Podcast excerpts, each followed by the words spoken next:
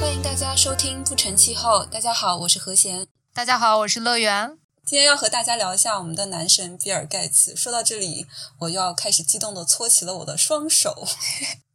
乐园现在什么心情？哦，对，呃，我不知道他是不是我的男神，但是我知道他肯定是你的男神，因为之前你之前跟我不是，主要是因为我我读他的东西比较少，然后我是通过这纪录片才开始有一点系统性的了解，对，所以就说到我们今天的主题，呃，就是因为去年大概八九月份的时候吧，何贤推荐我看了一个。纪录片是关于比尔盖茨的，然后他当时看完以后就非常的激动，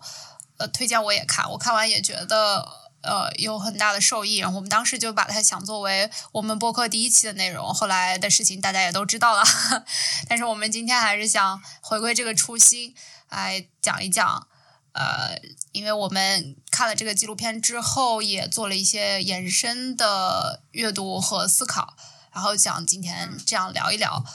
呃，算是比较轻松的一期吧。在我们聊比尔盖茨之前，其实我还是很好奇，乐园的男神是哪个呢？现在的男生应该是万青吧？好吧，那我们下一期，或者是下下期，或者是 at some point，我们应该要聊一聊万青的专辑了吧？如果我我又在 dream 了，如果有一天能够跟姬老师坐下来谈一谈他的词是怎么写出来的话，我可能就就要哭了。主要主要是因为我也不懂作曲嘛，就跟跟董亚千聊不了。但是啊，天呐，季老师真的是我的现现现在时的男神。OK OK，差说远了。那我们回到这个纪录片，呃，我是这样想的，我们可以先大概的讲一下，呃，这个纪录片的概述。这样的话，我们的听众可以自己判断一下，他们会不会觉得这个纪录片感兴趣，会不会想要去自己看。然后之后呢，可能就是。我们对我们感兴趣的纪录片的内容，嗯，更深入的呃聊一下，就是提前劝退，或者是提前吸引大家，对，也可能是一个非常好的广告。对，那那个网飞有没有给我们打广告费啊？我我们是不是现在飘的有点早了？就是就是这才第几期，就是又是广告，又是又又是万青。对，我们就是把 Dream Big 和立 Flag 从第一期贯彻到最后也行吧，人设一致。OK，那我就先大概的说一下这个呃纪录片的概况吧。啊，这个名字它的标题叫做就叫做解码比尔盖茨，然后是呃，但是它好像有它是解码比尔盖茨冒号呃。比尔盖茨的大脑内部是这样的吗？In inside Bill Gates' brains，好像是，对，反正嗯，总之呢，呃，它是一个网飞出品的纪录片。然后我查了一下这个导演，我之前没有看过他的作品啊，他叫呃戴维斯·古根海姆，但是他的前作其实是非常有名的。他之前有拍过记录呃一个差点成为美国总统的格尔，呃阿尔格尔，他。记录他的环保行动的这么一个片子，叫做《难以忽视的真相》。怎么还有这样的差点成为美国总统的人？真的，我居然不知道。他候选人嘛，这么好，我一定投他一票。对，他是两千年出，我但是我不太知道，就是这个是他在落选以后做的事情，还是说他在竞选之前他就是一个非常热衷于环保事业的？我觉得这样的话真的是非常拉票的一个行为。这我就不太清楚了，嗯，但是我印象中这个纪录片当年是挺火的。然后他还有一个作品是拍那个马拉拉，是诺贝尔呃和平奖，应该是目前为止最小的、最年轻的得主，大概是这么这么一个样子。呃，然后那个这个纪录片呢，呃，我觉得重点是他虽然叫比尔盖茨，然后大家可能一想到比尔盖茨就会想到他。他创立了微软，然后微软是多么成功，他在多长的时间内保持了世界首富的这么一个位置。但实际上，这个不是这个纪录片的关注的重点。如果你要关注这个，你就提前退出，就先劝退。对，呃，这个纪录片可能不是最有效的一个、最高效的一个渠道吧，因为这个纪录片最重点关注的是他在两千年成立了叫 Bill and Melinda Gates Foundation（ 比尔及美琳达盖茨基金会）。以来进行的活动，然后这个基金会呢是现在全球最大的慈善基金会。然后比尔盖茨应该他自从成立这个基金会以后，就在不断的把他的精力往这个方向转移。然后应该是在呃，我不太清楚，好像是零八年的时候，就是完全卸下了他在微软的一些正式的职位，但是他还会做一些呃，就是 advisory 的那些职责的工作。啊，但是这个纪录片也穿插了一些呃他过去的经历，他过去的经历肯定跟这个微软的发展是密不可分的嘛。然后除此之外，还有就是他跟他的家人，他的呃，这包括他的父母、他的妻子、他的孩子，还有他的朋友以及合作伙伴的这么一些交往。然后这个纪录片有三集，所以它其实是内容相当丰富的，然后有很多的这种穿插倒叙的东西。呃，但是重点是。还是他们在通过盖茨基金会进行的一些慈善活动。呃，如果大家感兴趣的话，这个纪录片虽然是网飞出品，就大家可以在网飞上面收看。然后在 B 站的话，其实也可以找到呃这这三集纪录片的。就是如果大家听了我们的介绍有兴趣的话，呃，也这也是一个收收听的渠收看的渠道。嗯，是的，我个人的感觉也是，这个纪录片拍的非常的全面。就是不仅是他的工作，然后还有他的生活，还有他的家人，以及他妈妈给他的后面的人生的发展有巨大的影响。因为我记得在纪录片前面，比尔盖茨是一个性格其实挺怪，就很像大部分那种比较 nerdy 的人的那种性格，也不太很和别人交流。是他的妈妈让他，甚至有一点强迫他。他其实开始和他妈的关系。不是特别好，然后还去甚至去了那个心理咨询，然后他是他妈妈给他灌输了一些，就是要呃和别人社交，要给这个社会做贡献这些的想法，我觉得才成就了今天的比尔盖茨。嗯，而且我还有一个我觉得比较让我觉得印象比较深刻的是。他导演和和那个比尔盖茨之间的对谈，就是他们经常在走路，然后就是他们俩的背影，或者他们打扑克的时候，或者是嗯一些快问快答，就有很多嗯，我觉得快问快答有反映那个比尔盖茨的，就是一一些。潜意识，然后在走路的时候是一些比较深的思考，然后那些深的思考，他会问一些比较困难、比较怎么说？就是我我觉得很多，比如说国内的很多明星或者是电视采访都不会问的那些比较刁钻的问题，比如说他之前在微软的一些嗯一些案子的失败啊，以及他做的那些很多很多事情，他花了很几年，投了很多钱，但其实也没有。得到他想要的结果，他怎么样看待这些事情？我就觉得这个我非常有意思吧。在一个嗯每天遭受失败的人的眼中，就看到牛人也天天遭受失败，就是一种嗯，就觉得心里有一点安慰吧。那我觉得这个纪录片好的，就像你说的，它不只是在讲故事，它好像是真的试图在描绘出来全方位的描绘。这个人他是什么样的？展现出来了很多比尔盖茨的一些他的性格的特质，或者说他行为常常见的一些行为。然后，呃，我不知道你印象最深的是什么？我可能印象比较深的就是他有隔一段时间他就会进行一个活动，他自己称为思考周，就是说他呃。他会带很多很多的书，一个星期可能有可以读十几二十本书，然后带着这些书去他们的一个乡间的别墅，就他一个人，然后这一周就过得非常的单调，就是读书，然后思考，嗯，当然他这个读书和思考都是非常有目的性的，就是嗯，都是说哦，他发现有哪些问题，然后这些问题是他想要解的。你说到这一点，我其实很联想到我之前有读过的一一本书，叫做《Digital Minimalism》，中文翻译是“信息极简化”。然后他就是提到了人类的工作方式，就是你说，就是比尔盖茨他会就是有那个读书周嘛，然后就去一个比较安静的地方，就只是在读书。就是他其实说。就是那个本书的意思，就是说我们每天都在用手机，每天接收信息，而且这些信息都是那种短效的。其实它在干扰我们大脑进行深度的思考。其实你以为你在做呃一些工作，其实那都是肤浅的工作。你以为你在阅读或者你在学习，那都是肤浅的学习。你以为你在思考，其实不是真正的思考。而真正的思考是，就像比尔盖茨那样。他在一个无人打扰的地方，就只是专注的去做那件事情，然后他可我觉得这很有可能就是他为什么能做了这么多事情，了解那么多，掌握那么多知识、科技，然后推动这些技术发展的一个重要的原因，就是他很专注的去思考、去去学习、去嗯探索。嗯，真的是这个世界上绝大部分的人没有他那么多的钱，可能没有呃，就是乡下的风风景优美的地区的别墅，但是给自己创造一个相对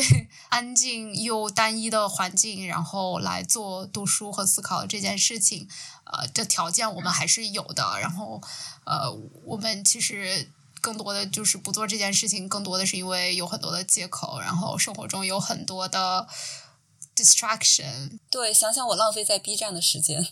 以及刷什么各种小视频，或者是刷各种那种文章的时间，确实哦。不过我还我有一个小小的 excuse，就是因为我发现，就是比尔盖茨他每次在很烦恼的时候，他就开始玩扑克，就是他很他晚上在，我记得他纪录片上面他在面对那个。呃，有一段时间就是人家说他们垄垄断，然后他就得去面对那些 trials，然后他回家就很，就是他肩负了这个重担，然后回家晚上他就在那玩电脑小游戏，我就觉得，嗯，这就很像那个晚上我在刷 B 站的我，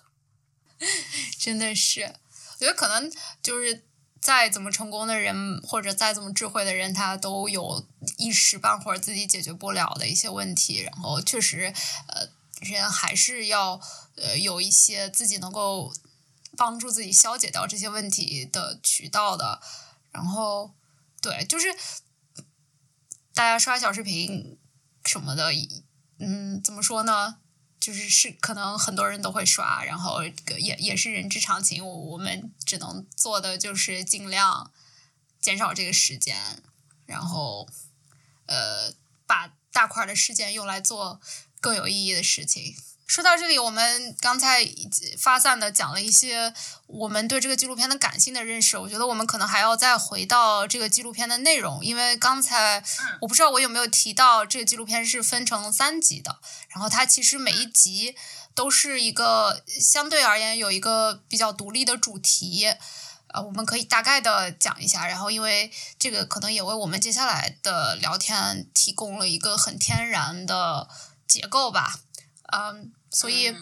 呃，我们之前说这个纪录片的重心是比尔及梅琳达盖茨基金会他们在全球进行的慈善活动。然后，他们虽然是全球最大的慈善基金会，当然他们也有他们关注的重点。然后，通过这个纪录片，你就可以感受到他们关注的几大领域。首先是卫生问题，第一集他们就讲到了卫生问题，呃，主要是为了在给很多没有清洁厕所的地区，呃，提供一种不依靠城市的污水处理系统的方法的独立的这种坑式厕所。然后第二集呢，它其实说到的是健康问题。然后这里你就可以很自然的意识到这个第一集和第二集之间的关联，因为有很多的传染疾病。尤其是基于体液传播的传染疾病，他们就是因为卫生问题得不到很好的解决，所以才会导致这些疾病的大规模的传播嘛。所以这个逻辑上是非常自然而然的一个事情。所以第二集它的重点是盖茨基金会在全球致力于消灭脊髓灰质炎，通过推广疫苗。然后第三集呢，呃，可能就是跟我们播客的内容会更。更有直接的关系，但是等一下我们可能会说到，就我们觉得这三集其实跟我们呃想要在播客里面做的，或者说我们日常就非常关心的话题，其实都是密切相关的。它第三集提到的就是盖茨基金会也非常呃致力于解决我们气候变化，然后能源可持续能源发展的这么一个问题，然后他们的重心可能放在了呃对现有的核能技术的。呃，改造和创新上，对，这是这三集，等于是每一集有独立的、相对独立的一个内容，但是又通过我们之前提到的呃盖茨一些过去的经历，还和他对他本人的一些介绍，把这三个内容串起来了。所以整个纪录片大概是这么样的一个结构。这三集里提到的这些他们解决的问题，其实都主要是在呃刚刚乐园提到的那个比尔及梅琳达盖茨基金会的工作做的。所以我们要不先介绍一下这个基金会吧？嗯，好的。我们刚才提到说它是两千年成立的，然后现在是一个全球最大规模的基金会，就是因为它，嗯，不只是它从微软赚到的钱，它投进去了，它也，呃，就是到处拉赞助，然后吸引了他的很多朋友、合作伙伴，就包括像巴菲特这样的人投了很多钱进去，所以这个基金会的规模是非常大的。然后他在全球很多地方都有做一些事情。然后我觉得大家感兴趣的话，可能也可以看一下，呃，就是盖茨基金会在北京也有代表处。然后这个，嗯，我不知道他应该还是现任的首席代，就是北京代表处的首席代表叫李一诺。呃，他在一席有一个演讲，就是讲比尔盖茨怎么花钱。他呃跟这个纪录片的内容重叠的不是特别多，所以如果大家感兴趣的话，可以两个都看一下，互为补充。那这个重点就是讲到了。呃，盖茨基金会他们的一个理念吧，我觉得他们用到一个词叫做催化式慈善，算是一个比较新的词。嗯，什么叫催化式慈善？对这个，我其实读了一些东西，我觉得还是挺抽象的。但是呃，我有看到李一诺的一个表述，我觉得可能是一个更为直观的。解释吧，就是如果把慈善分为三类的话，那么第一类的传统的慈善和第二类的可能就是我们日常说的。呃，授人以鱼不如授之以渔，就是这两种的区别。是你慈善可能是给他钱，或者是教给他怎么赚钱、改善生活的这么一个方法。而他们所倡导的这个催化式慈善这个概念，不是据我了解，应该不是比尔盖茨本人提出来的，但是确实是呃，他比较致力于倡导的这么一个概念，就是说，呃。我们放回到这个鱼和鱼的这个情景里面呢，那催化式慈善可能做的是改变渔业的生态，然后吸引更多的人来做鱼竿，呃，来建鱼塘，把整个的这个环境改造好，使得这个鱼塘能够可持续的生存下去、繁荣下去，呃，这么一个。所以我觉得它可能是在填补了市场和政府呃的空白，就是走在市场和政府的前面。但是通过他们的一些呃最初的活动，呃，然后激励政府和市场再进入起来，把这个变成一个完整的、可持续的呃商业模式，大概是这么一个感觉。说真的，在了解到就是比尔盖茨基金会之前，我我自己个人就是从前是对。做企业的人没有一些好感，因为我个人就觉得商人的目的就是逐利，我不觉得他们会对社会做出什么贡献。但是就是在了解到比尔盖茨以及嗯还有其他一些比较优秀的商人之后，我发现其实他们有很大的实力，然后也有很多的企业家在做一些有价值的事情，这一点我是觉得非常高兴的。我觉得我们现在越来越多的。呃，时候会提到企业社会责任这么一个概念，然后这个确实，嗯，也在不仅是公众会讨论一个企业的社会责任，然后企业本身很多企业可能都专门设置了这个相关的岗位和部门，就是专门来做这方面的工作，所以说整体的环境是在变好的。对，然后我觉得，比如说有时候你买一个东西，一个商品，或者是去呃投资某一个。某一个公司，我觉得可能你看的也是一个整体的价，它这个公司追寻的是什么价值？是当下的短浅的利益，还是说人类整个共同体的发展？将来环境是不是能可持续发展？其实你你说的就是，嗯，我们说选举人用用用脚投票，或者说消费者用用钱投票。我们消费者在进行日常的消费行为的时候，其实大家可能会觉得我们每一个人的影响力很小了，但是如果消费者作为整体的一个群体，其实我们的影响力是非常大的。我们可以通过我们的消费行为，呃，对整个行业进行可以说影响到整个行业吧。就比如说，这就是为什么如果我们很多人都会选择去使去购买新能源车，然后会去嗯减少肉食的消费，那它就是对这些。生产者释放了一个信号，然后这样就会改变他们的企业行为，然后整体那可能就是具体来说，就是比如说新能源车或者是这种速食，它的成本会降下来，使得这些产品更具有呃吸引力。那那一旦他们这个在价格上更具有吸引力了，那就会吸引更多的可能一开始并不是抱着这种呃社会责任或者环境观念去做出这些消费选择的。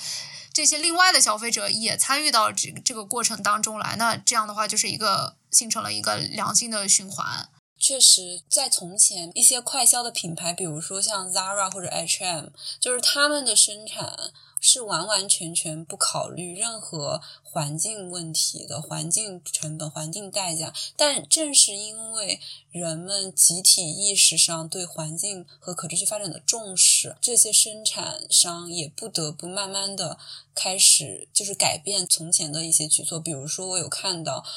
Zara 在设计它的店的时候，在试图是一个低能耗的一个店，然后还有 H&M 有一些回收衣服的一些计划。虽然说我依然不认为他们的衣服生产是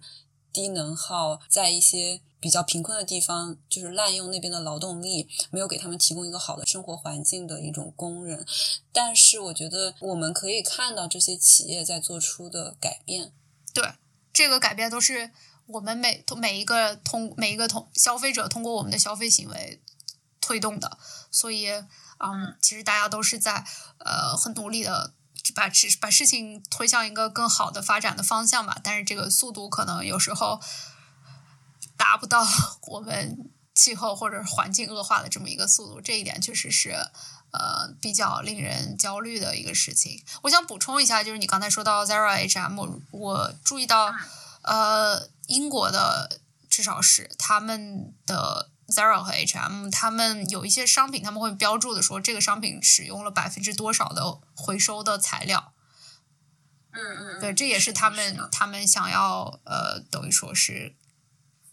提高他们的企业社会责任，然后改进他们对生态的影响的呃其中的一个行动吧。不过说回我们刚刚的那个盖茨基金会啊，我觉得可能要跟观众朋友们提一个，就是嗯，可持续发展的目标，就是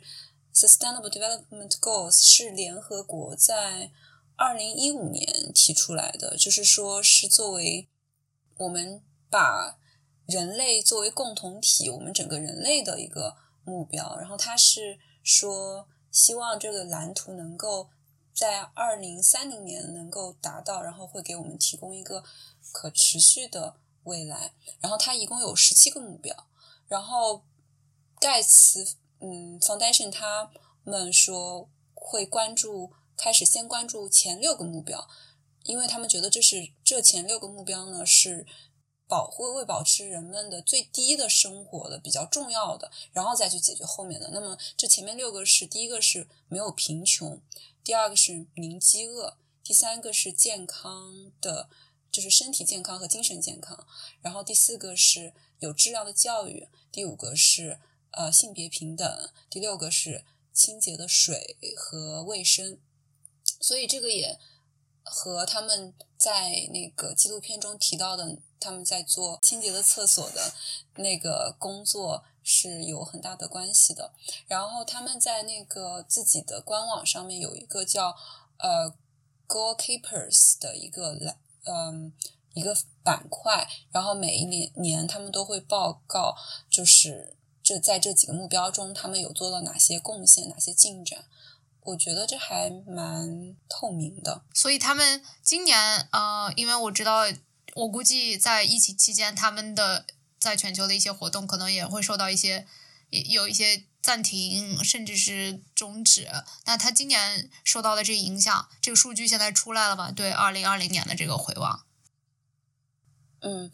就是一般在这种开会的场合遇到这种问题，就会说，嗯，it's a good question。就是我看到他们二零二零年的报告，然后他们总他们在报告的开始就说，他说，因为今年疫情来了，所以。大部分的这种目标都是属于呃倒退的状况，就没有进展。然后他们的今年的目嗯这篇这个总结的只有两个目标，第一个就是分析了疫情嗯带来的一些呃一些那个损失，对健康啊、经济啊方面的损失。第二个就是说，我们想要提倡导大家来做一个集体性的、合作性的回应。然后他就就是说，怎么样所有的国家能够在共同的合作来呃对对抗疫情。重建经济，其实我觉得这个观点也非常，就是让我听起来就让我联想到，就是盖茨在他的工作中受到的阻力，我就觉得非常的伤心。就等等一下我们聊到的时候，我们再提。对你刚才说到这个，因为我们刚才是已已经说到。从这个纪录片制作的年代快进到了二零二零年，然后我那天也是看了一下，呃，大家可能都都有这个印象吧，在疫情期间，呃，比尔盖茨也是一个非常活跃的呃形象，大家可能呃是对他比较有印象的，就是他四月份上了那个崔娃的。脱口秀演员崔娃的每日社交距离秀，然后其实除此之外，他一直在各种别的媒体也不断的发出自己的声音，然后他对于我们如何控制疫情，呃的一些想法以及他们的行动，我查到的数据，他们呃截止到去年两千二零二零年的十二月，盖茨基金会应该是承诺捐款，一共达到了。十七点五亿美元，然后就是这个资金用于支持呃新冠病毒检测的工具，然后相应的疫苗药物的研发分配。嗯，然后特别是面向于中低收入国家，这个可可以说，嗯，就是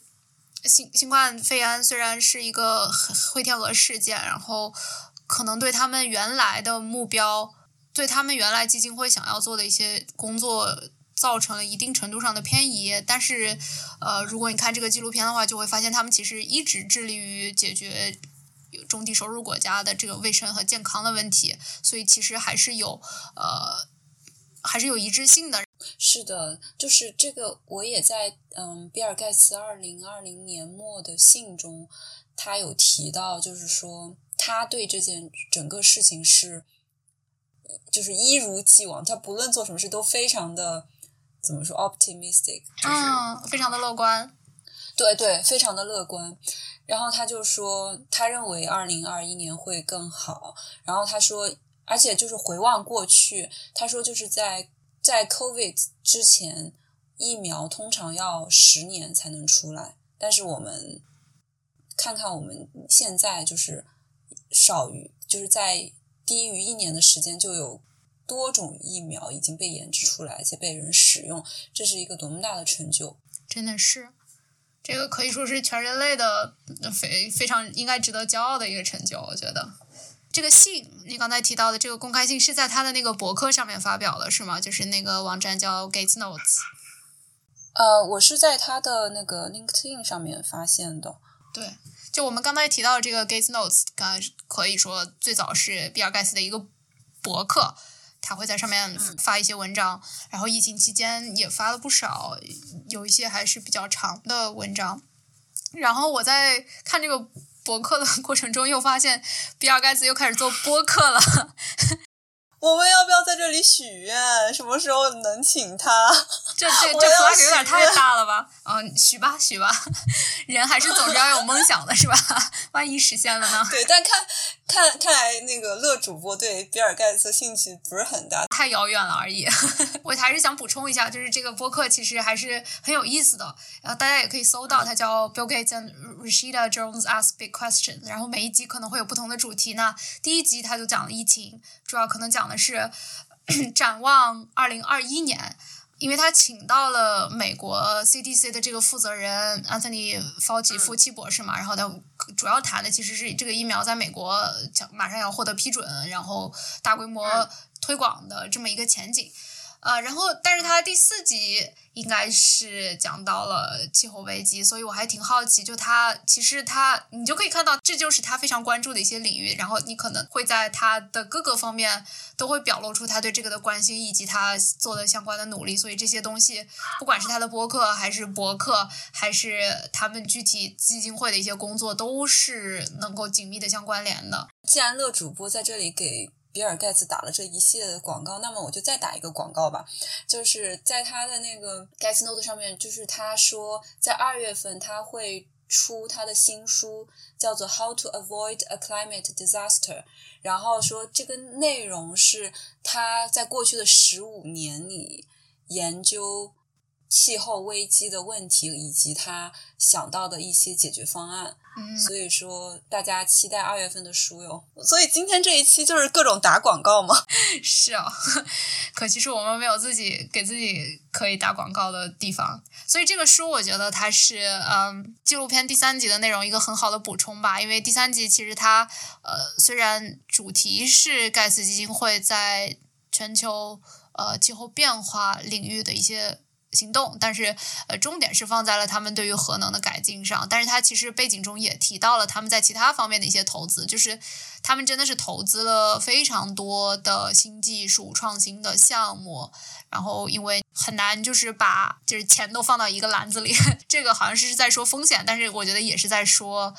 因为这些技术都属于比较前期的阶段，你可能要让他们做一段时间才知道它具体的前景有多大。所以他们其实做了很多方向的投资，然后我觉得这本书应该会讲的更丰富一点，比起这个纪录片来说。反正就是按照李佳琦的话来说，快买它，快买！不，没有没有，我没有说 要让大家来买了，只是我是一定会买的。我就看到他写这本书，我就觉得我还挺激动的。就是我看他的文字或者是他说话，我觉得他真的是非常清晰。对对对，然后又又非常的好懂。他给大家的这个二零二零年的这个公开信，啊，我你提到一个关键词，就是你觉得他很乐观。我觉得这个也挺有意思的，就是我觉得他的乐观，给我看来，在这个纪录片看完这个纪录片以后，我我的感觉是，啊，他的乐观基于的是他这个人是，嗯，怎么说呢？有有这个说法叫 solution driven 嘛，就是他，嗯，他。他的思考模式就是这个问题为什么存在，就是它背后的原因是什么？那我们怎么能解决它？就他一步一步的，他都在侧重于这个问题的解决。然后可能是因为这样，就会显得人非常的有行动力，因为能做出来一些真正的解决的方案，所以就会显得很很乐观。就这个让我想到了这个纪录片第二集，因为我们刚才说到第二集其实是他们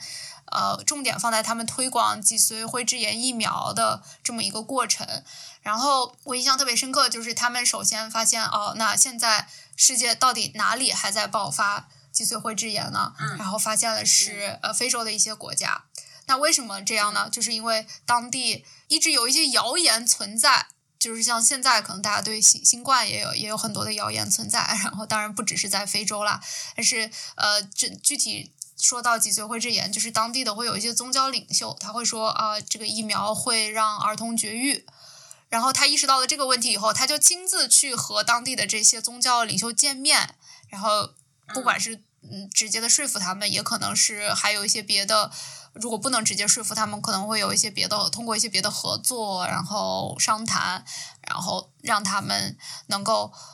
取消这个影响吧，或者是对疫苗在当地的接种推广，呃，能够起到一个更积极的作用。然后就是。这个剧情是连贯的，那下一步就是他们发现这些同意接种疫苗的、没有宗宗教谣宗教领袖带来的谣言的这些地区，还是会发生疫情。然后他们就又去想，那这个问题在哪里呢？然后就发现这些地区都是在就是行政区区划的这个交界处。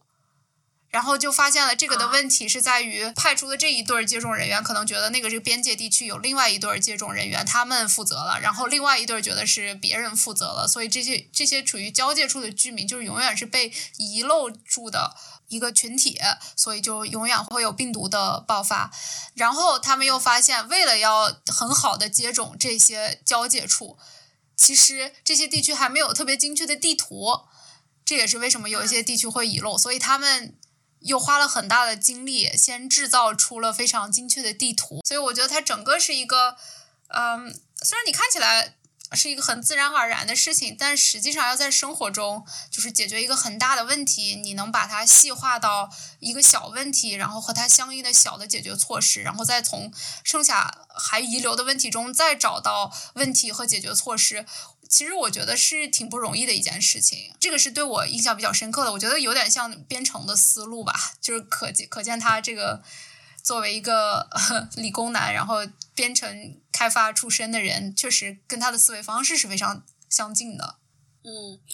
对，他在那个信中也是这么说的，就是说他有用一个机器人测试了之前的药物是不是可以用来治疗，嗯。新冠，然后结果测试了所有的药物，没有一个可以治，然后别人都觉得这是一个失败，但他觉得这不是失败，这是一个他的收获，所以这让我想到了，嗯，有一本我之前的读过的书叫《原则》，是 Ray Dalio 写的，然后嗯，这个书在二零一七年的时候盖茨也推荐过，我个人认为它的核心就是 The Five Step Process，就他无论做什么事，首先你有一个。清晰的目标，然后就开始发现问题，就在朝这个目目标的行进的过程中，第二步就是你可能发现问题，然后第三步呢，你就开始 diagnosis，就是你去诊断这个问题，然后第四步你再回去重新设计，然后第五步再去做，就是你的人生就是这种像是一种那种 loop 的循环，这样的话。只要你每一次都在你发现问题的时候，你有一个 feedback，你有一个吸收，你有一个改变，在调整你的行为，调整你的下一步的做法，那么那就不是你的失败，这就是一个吸收，是一个学习，是一个成长。嗯，呃，这本书其实主要讲的是从初创到管理公司的一系列的那种生活经验的总结。他的人，他的观点是这样的，就是。他想把他的经验分享给所有的人，那么这个社会就完成了一种进化。就他觉得他的这些思维模式可以帮到大家，所以他就想分享给大家。然后同时他有一个公式，他说 pain 就是痛苦，然后加上 reflection 就是自我的反省，就等于 progress，就是等于你的进步。然后我觉得就是以这个观点来看待失败，那么。失败可能并不像我们想象中的那么可怕。也许为什么失败，是因为你尝试的多，然后你经历过这个失败，所以你才能够改变自己。如果你永远不经历失败的话，你永远在自己的小世界里，那可能会面临的是更大的一种崩塌。我记得一个老师分享的篇文章，就是说，他说一年每个人最好要能够有五十个拒绝，就是说你没有达到五十个拒绝的话，你可能就是 you have not tried hard enough。就说你做的事情，就是说你自己觉得你可能能够胜任，或者是比你能力差一点的，你没有试那些在你能力之上的事情。我觉得这个是我自己需要非常反省的，因为我自己就是没有那个自信吧。这是不是也是我们经常说的，现代人经常说的，我要走走出舒适圈，不然的话，你自自己的这个舒适圈会越来越小，这么一个概念。我觉得这可能是我们不同的人看待呃问题的角度不一样，比如说。像我觉得我我在看那个盖茨的那个纪录片的时候，我认为他没有把失败看得那么重的原因是他没有把他没有太在乎自他对自己有很大的自信心，他没有把一件事的成败和自己的形象联系在一起，就是他的失败只是说我在尝试这件事情，但是我觉得可能我自己有可能会。认为如果我一件事情做的不好，就说明我自己不好。我觉得我不知道是不是有这方面的原因。他就是一个，就像你说的，像一个工程师一样，那件事情是和我自身割离开的。然后我的问，我就是发现问题、解决问题。而且我印象非常深刻的是，在纪录片中，他的问题就是不是说这个东西难不难，是不是我们能做到的，而是说。别人做了什么？为什么没有达到？我们离达到成功还有几步？然后当别人，然后我还，嗯，纪录片中还有他想要解决那个呃智能不是智能马桶，就是为了解决清洁用水的问题的马桶的问题的时候，他有写信给几十所大学，但是所有的大学都拒绝了他。然后他并没有因此而停止，而是自己再去做，然后想各种的办法，然后甚至去设立一个竞赛，让别人来去继续这个问题。他就说，遇到困难的话，会遇到挫折的话，他就会他说他可能没有 work harder。对，我也写下这句话，就是 sometimes you really do have to say let's give up，and sometimes you have to say I need to work harder。就还是非常，其实对他工作狂的这么一个性格特质，其实，在片里面也有很好的展现。包括他回顾他年轻的时候，我印象挺深的。他有 他有一个 quote 我还写下来了，因为我觉得挺挺有趣的。他说，我们公司其实是非常好的支持 part time。非全职的，因为你可以选择任意十二个小时来公司。然后我就想，这十二个小时真的是 legally 这这能叫 part time 吗？就还啊挺有意思的。但是他这个应该是就是对他个人的要求啦，就是可能他年轻的时候也是对他合伙人有这样的要求，但是啊不是说，我觉得应该不是说他的公司或者他的基金会，然后对每一个员工都是这样的要求，因为这样显然是。呃，不合理的。但是你说到刚才，就是你刚才说到，就是他不会被一个问题，哦，被被一个失败击倒，然后他会很快的从中诊断出问题在哪，然后寻找新的解决方式。这个我觉得，呃，在纪录片中也有另一个体现，就是他在第三集说这个核能的时候，因为他其实也是投资了很多，研发了一种。呃，据他们纪录片所说，是一种新型的反应堆。然后，因为呃，我们说到核能，可能这这几年，因为呃，切尔诺贝利这个回忆重新进入大众视野，然后包括福岛的事件，大家对核能多少是有一些忌惮的。呃，他们就是说到，那为什么要研究新的这些呃核反应堆呢？就是因为其实现存的这些出问题的核反应堆都是在。呃，上个世纪可以说是六七十年，基于上世纪六七十年代的技术，然后当时没有计算机，没有超算，主要是没有超算，然后很多计算都是通过人工来完成的，所以可出错的概率就比较大。所以这个纪录就纪录片的第三集花的其实挺大的篇幅在讲他们研发的这种新型的反应堆，然后他们有提到说它能够。应该是叫行波反应堆，但是这个其实我也没有再了解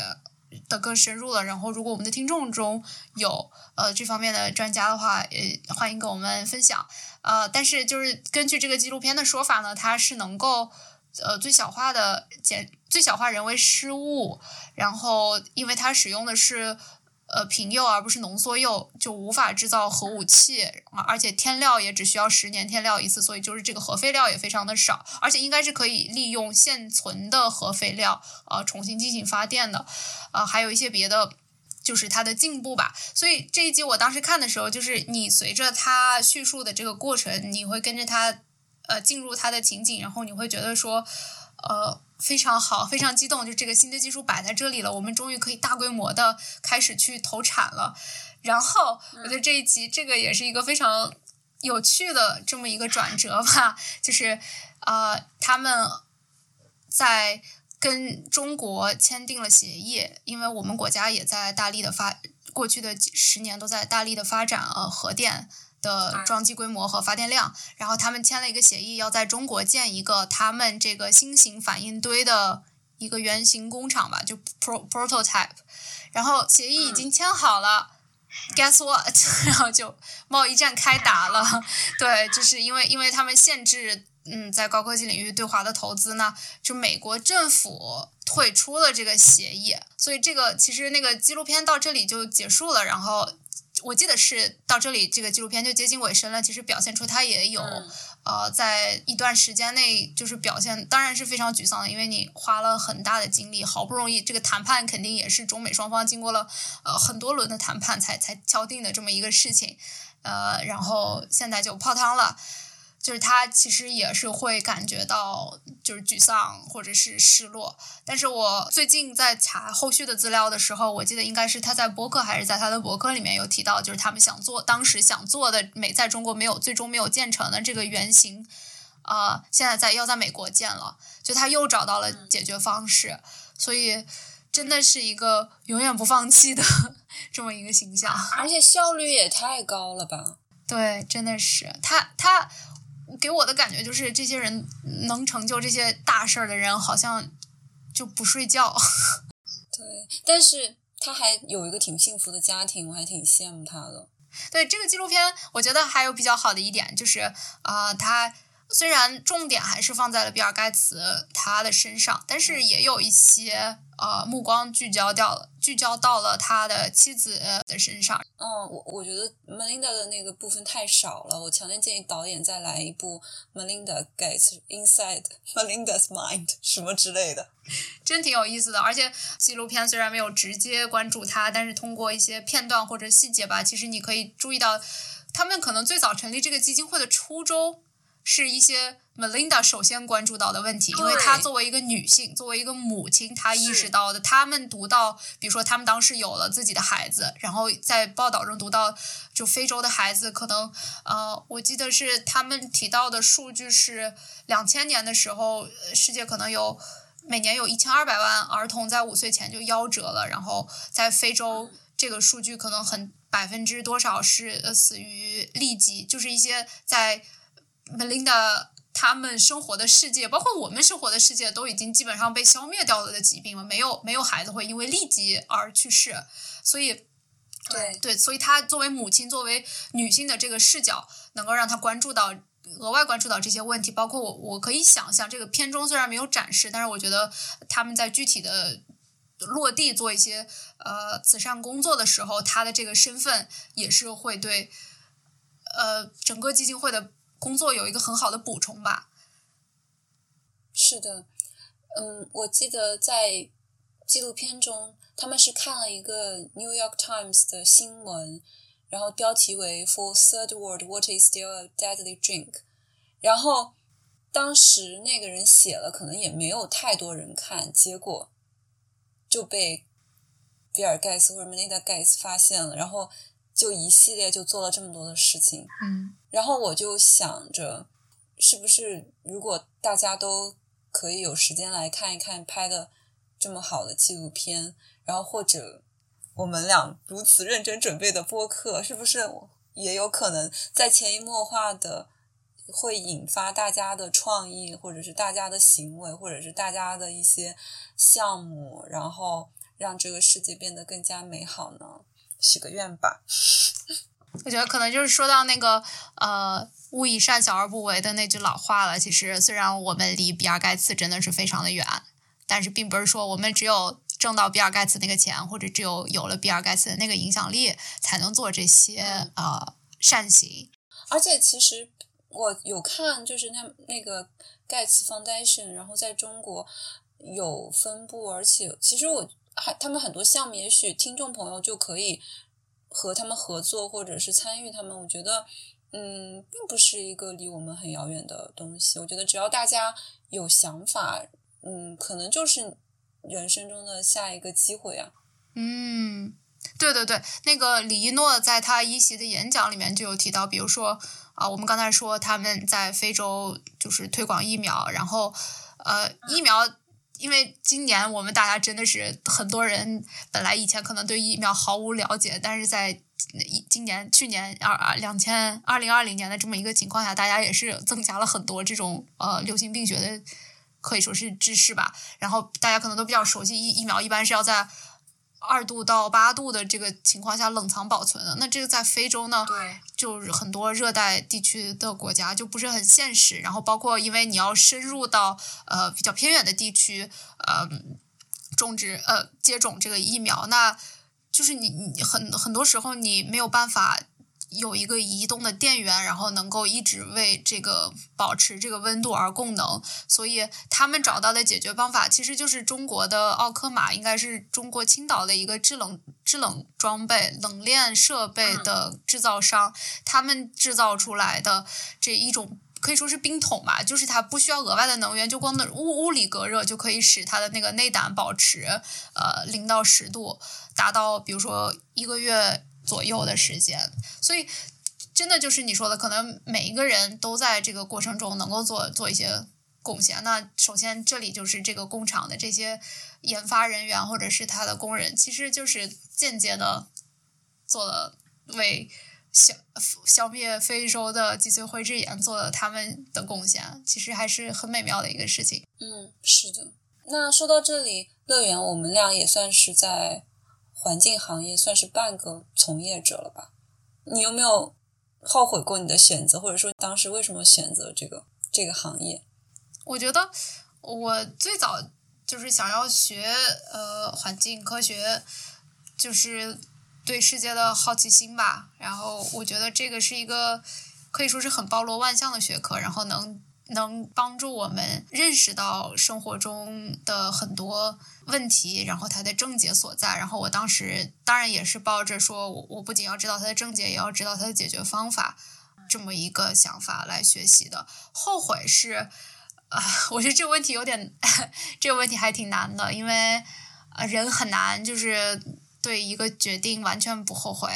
但是另就是你可能总是有那些时刻让你觉得很后悔，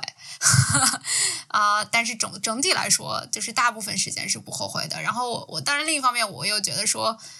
决定本身可能也没有对错吧，在很多情况下，就是还是要看你后续为做出了这个决定之后，对，或者是你做出了这个决定之后，你呃的一些行动，然后这这些所有的东西加起来，才能定义你你这个决定的对错。而一个决定本身可能意义并没有那么大，所以，嗯，对。那 你认为你面对的最大的困难是什么呢？在就是从事环境行业中。说实话，这我觉得我的答案可能不会特别的好，因为，嗯，我现在毕业就是毕业年级嘛，最后一年，我的很多时候我的目光和我的情绪都集中在一个非常窄的领域，就是我的论文，然后我要毕业，所以我可能想的不是特别的多，然后现在的焦虑可能就是我觉得这个领域真的有很多。很优秀的人，然后我觉得我不是他们之一，我又不知道，我又不知道我还能做什么。这个很多时候都会有这样的困惑。我觉这这个，我觉得就是你说的，就是可能大家都有这样的困惑，也也是正常的吧。那就是按照盖茨的思路，你可以觉得乐观的地方在哪里呢？哦，我我特别乐观的就是觉得解决方法摆在面前了嘛，就是。抓紧最后的时间，然后先先把论文搞完，然后该该该毕业毕业，该发表发表。但是我跟盖茨不一样，这就是为什么人家是盖茨，我我是我。这个这个是啊，这真的是我，完了怎么怎么咱们俩怎么做成心理咨询了？因为我接下来要说的是我长久以来的困扰，就是我这个人 他没有长远的目标，就是我总是眼光只能局限在我接下来的一步。接下来的第二步我可能就不知道了。然后我觉得我从一开始就是这样的，然后就是从中学的时候我就意识到这个问题了。我我当时，但我我不觉得，我觉得盖茨也是啊，他就是他先做微软，做做做做，然后后面哎他老婆说哎我们做这个慈善吧，然后他就觉得嗯老婆说的对，然后就做啊，然后接下来又是 COVID，好那我就去做 COVID，我觉得这没有什么不好啊。但我觉得他不是只能想到眼下的一步的人，他他还是始终心中有那个更大的图景，那个 big picture 在那儿，他最终要达到的那个目标是什么？然后他能把它分解到每一步。而我是就最终的目标是一片漆黑，我根本不知道我要去哪儿。就你刚才说这个工作的问题，就是我不知道要做什么。我现在只知道我要毕业。呃，我在我觉得我在中学的时候还挺享受这个状态的。我不知道是不是就是因为中学这个体制的缘故吧。但是这样好像又就不在自己身上找原因，在体制身上找原因。因为我觉得中学就是，呃，中学教育大家都是，包括延伸到大学，就很多时候大家只是。关注在哦，我下一次考试考好，就大家每次就只要关注眼前的目标就行了。然后很多人在高中毕业的时候，包括我，我中学毕业的时候也是，对于自己大学要学什么专业，其实也是挺困惑的。就我们刚才虽然说到了，因为我对这些问题感兴趣，所以我学环境，但是并不是说我当时就非常明确说我一定要学环境，而是我也有很多的一些呃其他的选项，然后我在其中犹豫不决很久的这么一个状况。我我有时候就在想，是我们可能是不是也跟。这种比较重视考试结果的这种中学教育，对我们现在的思维方式，呃，有一定的影响。当然，我们离开这个教育体制已经很多年了，其实真的需要靠自己了，要走出这个问题了。嗯，但是我我仍然觉得就是。嗯，看到眼前并不是一件。我以前也是觉得我好像没有一个什么十年五年计划啊，我的事业要变成什么什么样，我就要按照某一个步伐前进，就是不好。但我现在想想，其实并不是如此，因为世界在变。就是今年，比如说疫情来了，谁能计划到疫情？或者是还有别的事情发生，而且每一年你的心态都不一样。比如说，可能之前我特别热爱科研，可能之后我可能就也不是说不热爱了，就是可能就是会热爱别的事情。就我觉得人生应该，我个人的感觉啊，就是不能误导，不要误导听众朋友们。大家还是有什么远大志向就继续追寻。只是我个人觉得，就是随遇而安，然后面对。就是可能自己有自己所爱的东西，但是很多时候也是随之改变吧。就是根据当下的心境做出决定，可能也并不是一件坏事。有时候真的计划不了那么多，可能计划还赶不上变化。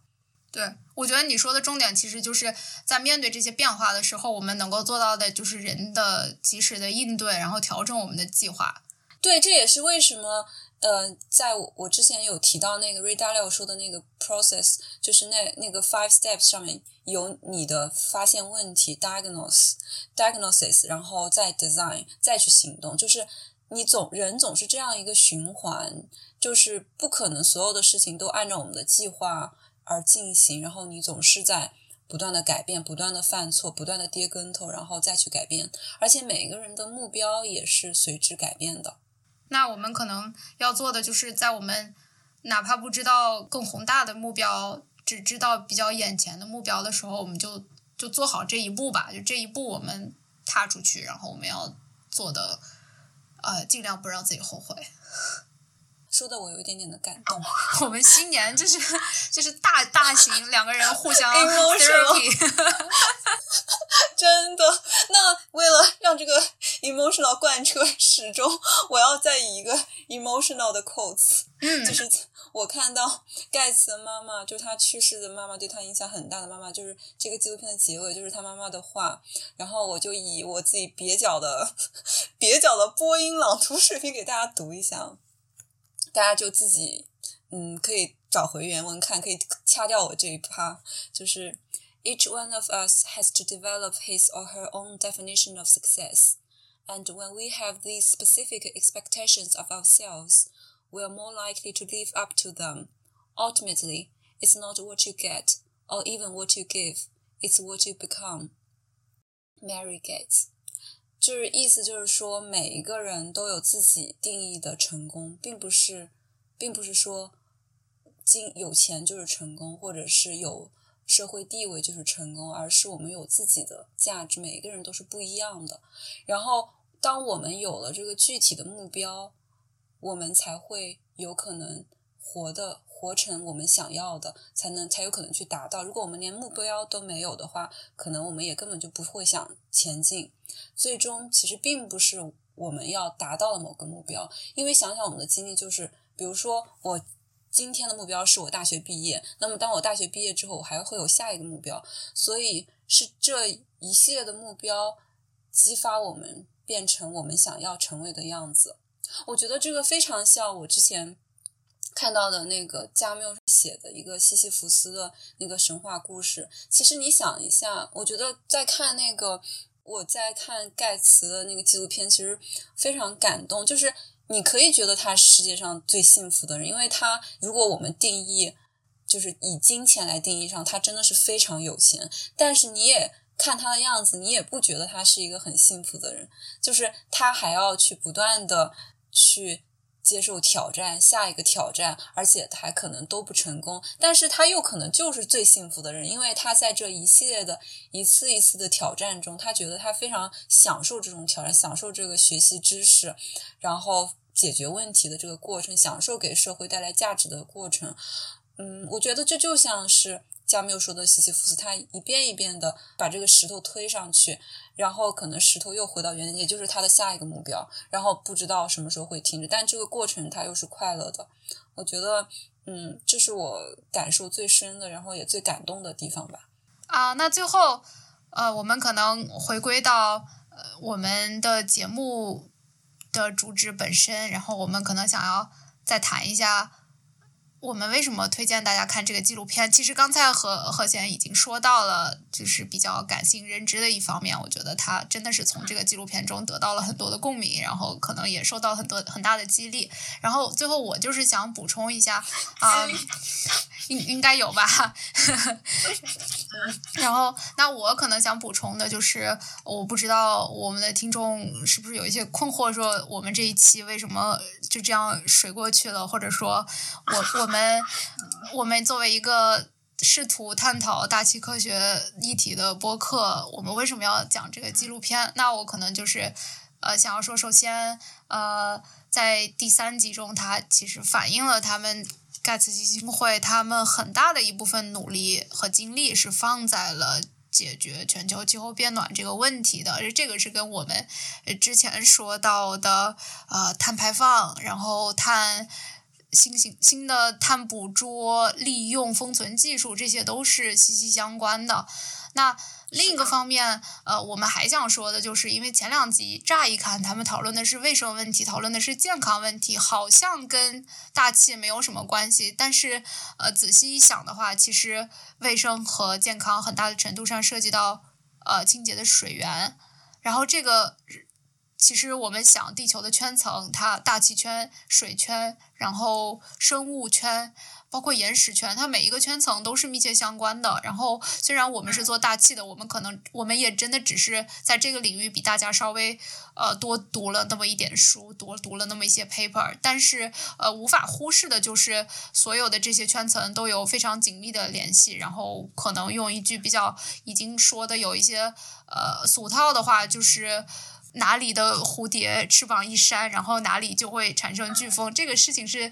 呃，确实存在。就是这些，因为有这些圈层之间的密切的关联和相互作用关系，所以我们可能在接下来的节目中也会，就是把我们的关注的目标放得更大，不只是局限在大气圈，然后不只是局限在气候、空气这些议题，然后也会更广泛的关注环境领域的其他的。呃，问题，这是我想补充的。那我们今天呃的节目就到这里吧，很期待下一次再和大家见面。拜拜，拜拜。